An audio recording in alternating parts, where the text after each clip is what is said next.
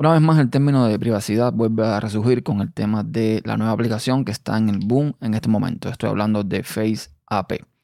Esta aplicación que si la tomas, eh, si tomas una foto en tu teléfono y la pones, la pasas por el filtro de la aplicación, puedes hacer que te veas más viejo, más joven, entre otras cosas que tiene, otras opciones que tiene, pero son de pago.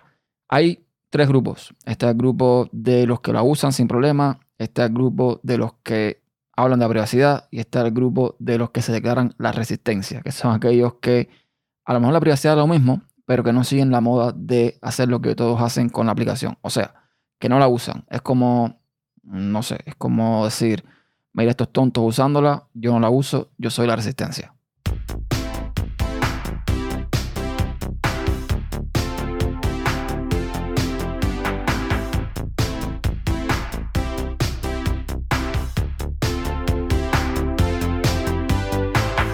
Hola a todos, soy Néstor Costa y te doy la a un nuevo episodio de Podcast Inside, un podcast más de tecnología en la red podcast.com. Y hoy voy a hablar de varios temas. Voy a empezar por el tema de Face App o Face App, que es esta aplicación que no es nueva, lleva un montón de tiempo en la Play Store. De hecho, recuerdo que hace bastante tiempo atrás, unos 5 o 6 años, yo la usé en su momento y en aquel entonces no tenía la opción de eh, conectarse a internet o si no era esa, era muy parecida. Bueno, el punto es que ahora está de moda nuevo, como surgen las cosas eh, por moda, por tendencia, por lo que sea. Y esto, pues ha levantado una serie de eh, artículos, de opiniones, de, en fin, de todo esto que, de lo que se aprovecha en la prensa y los blogs, etcétera, cada vez que hay alguna noticia de este tipo para atraer lectores. Tenemos por el lado de los que la usan y no le interesa, pues posiblemente el 99% de la población o bueno, el 99% de la gente que la está usando. No debo decir de la población porque no todo el mundo la usa. Tenemos por otra parte, ya les digo, la resistencia. Los que dicen que no la usan porque ellos son cool y, no quieren seguir la eh, manada de personas que hacen lo mismo. Y tenemos a los que hablan de privacidad. Y aquí quiero centrarme un poco porque, porque es incoherente. He visto a personas hablando del tema de privacidad, he visto personas compartiendo eh, artículos donde hablan de la privacidad de esta aplicación en lugares como Facebook, en lugares como Instagram, en lugares como Twitter, etcétera, etcétera, etcétera. Entonces, no sé si soy yo solamente que ve aquí una incongruencia, que ve algo aquí que no está del todo bien. Y es que no puedes hablar de privacidad, no puedes incluso alertar sobre privacidad cuando tú usas estos servicios. Es así de simple. Si tú abogas por la privacidad y tú no usas ningún otro servicio, usas redes libres, usas redes descentralizadas, si usas software libre, si vives una vida libre según, crees tú, pues está bien. Pero, ¿qué hace un usuario de Facebook hablando de privacidad? Por favor. Cuando sabemos todos que Facebook solamente por tener un botón, uno de sus botones de like en, una página, y aunque tú no tuvieses cuenta de Facebook, te estaba rastreando. Es cierto que la aplicación almacena tus fotos todo el mundo se ha hecho eco de que si la política de privacidad no actualiza desde 2017, que si eh, la política de privacidad te dice que pueden usar tus fotos para eh, fines comerciales, la compañía salió con todo este auge, salió pues a aclarar de que sí, de que usan tus fotos, pero que eh, duran sus servidores unas 48 horas. Es decir, en un término de 48 horas tienen tiempo suficiente para hacer con tu foto lo que les da la gana. Y no es la única compañía que de cierta forma ha usado nuestro rostro para, eh, digamos, mejorar la inteligencia artificial y el reconocimiento facial. Tenemos a Google, por ejemplo. ¿Cuántos nosotros no usamos Google? Tenemos a otras tantas compañías que también lo hacen y que al final la seguimos usando día a día. El tema no es usar o no la aplicación, el tema, es cómo tú la usas. Eh, Facebook, por ejemplo, hay quien se crea una cuenta de Facebook, tal cual, se pone su foto, pone su, empieza a poner sus cosas y no se preocupa por personalizar el tema de la privacidad. No se preocupa por ver quién puede acceder o no a su perfil, quién puede o no ver su foto. Y señores, si una compañía quisiera hacer uso de fotos para reconocimiento facial, simplemente tiene que hacer un script que recorra la internet completa, busque en redes sociales, busque en sitios web, busca donde quiera que haya una foto de una persona, la descarga y ya está. Sin tu permiso. No tienes que haber dado ni este mínimo permiso. Entonces, se ha armado todo un alboroto, repito, alrededor de la aplicación, que si la privacidad, que si estás dando tu cara, que si esto, que si lo otro. Y al final, eso no es impedimento para ninguna compañía. en Facebook, en Twitter, en Google, en cualquier red social, tienes una foto de perfil.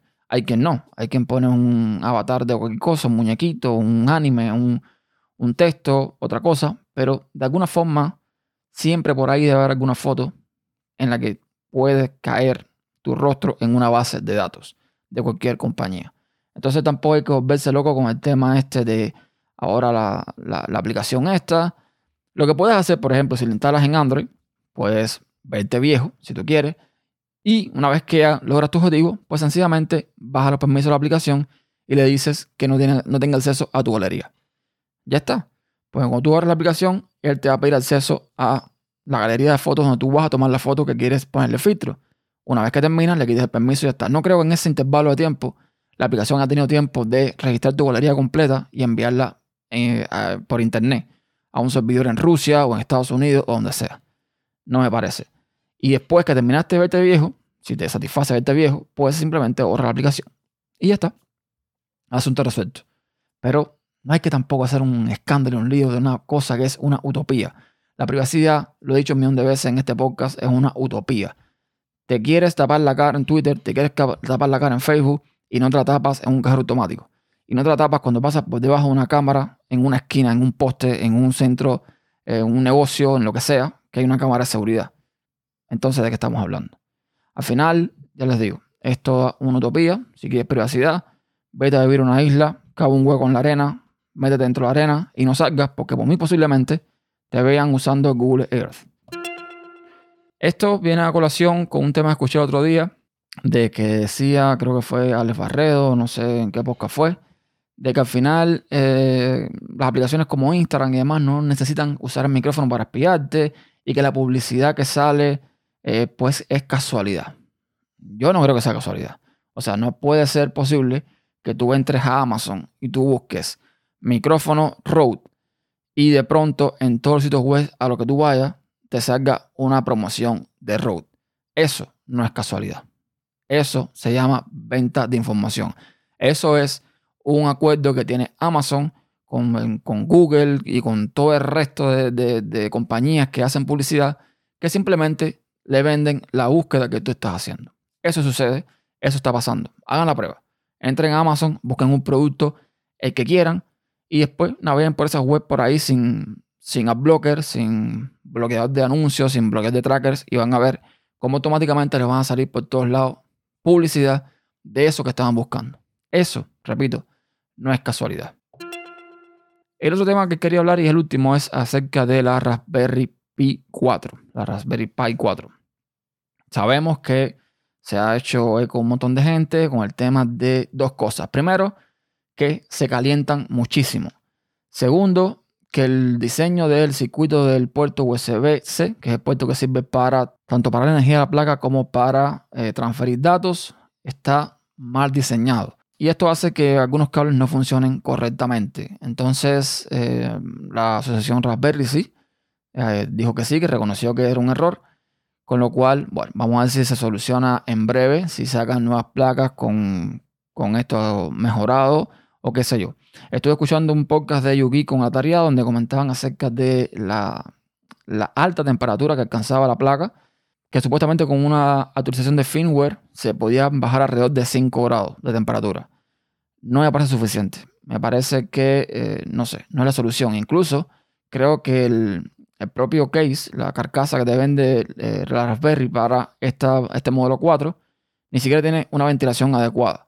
Vi un artículo por ahí donde un, hombre, le pone un ventilador, le hace un hueco y le pone un ventilador y dice que con esto logra hacer que se mantenga a una temperatura de 60 grados más o menos. Entonces no entiendo cómo Raspberry ha, cómo lanzado un producto que se calienta demasiado y que además tenga problemas de diseño en el puerto USB-C. Yo tenía pensado comprarme una, pero en visto a toda esta historia voy a esperar. Estoy seguro que una versión 3 de esta de las más potentes me hubiese servido para lo que quiero. Pero el problema es que la 4 tiene el puerto gigabit, que es lo que más me interesa de toda esta historia. No me interesa ni la salida doble HDMI, ni me interesa, bueno, sí, que tenga 4 GB de RAM, es bueno como quiera que sea, pero para lo que quiero yo, que es montar un servidor Pi-hole para tener un DNS, digamos, eh, mejorcito en la casa y de librarme de publicidad y de mil cosas, con cualquiera puede servir. No tiene que ser la más potente. Pero bueno, en vista de toda esta historia, me parece que eh, voy a dejar en, en hold, retenido, todo el tema de la compra de Raspberry y esperar a ver qué sucede con esto. Y bueno, eh, cuando llega el momento, si por lo menos solucionan el tema del USB, pero no el tema de la temperatura, no me queda más remedio que buscar la mejor carcasa posible, con la mejor ventilación, para tener encendido el cacharro 24 x 24 los 365 días del año. Y nada, eso es todo que quería comentarles el día de hoy. Gracias por escuchar. Ya saben que todas las opiniones me las pueden dejar en tu podcast.com barra contacto. Y nada, como siempre digo, hasta la próxima.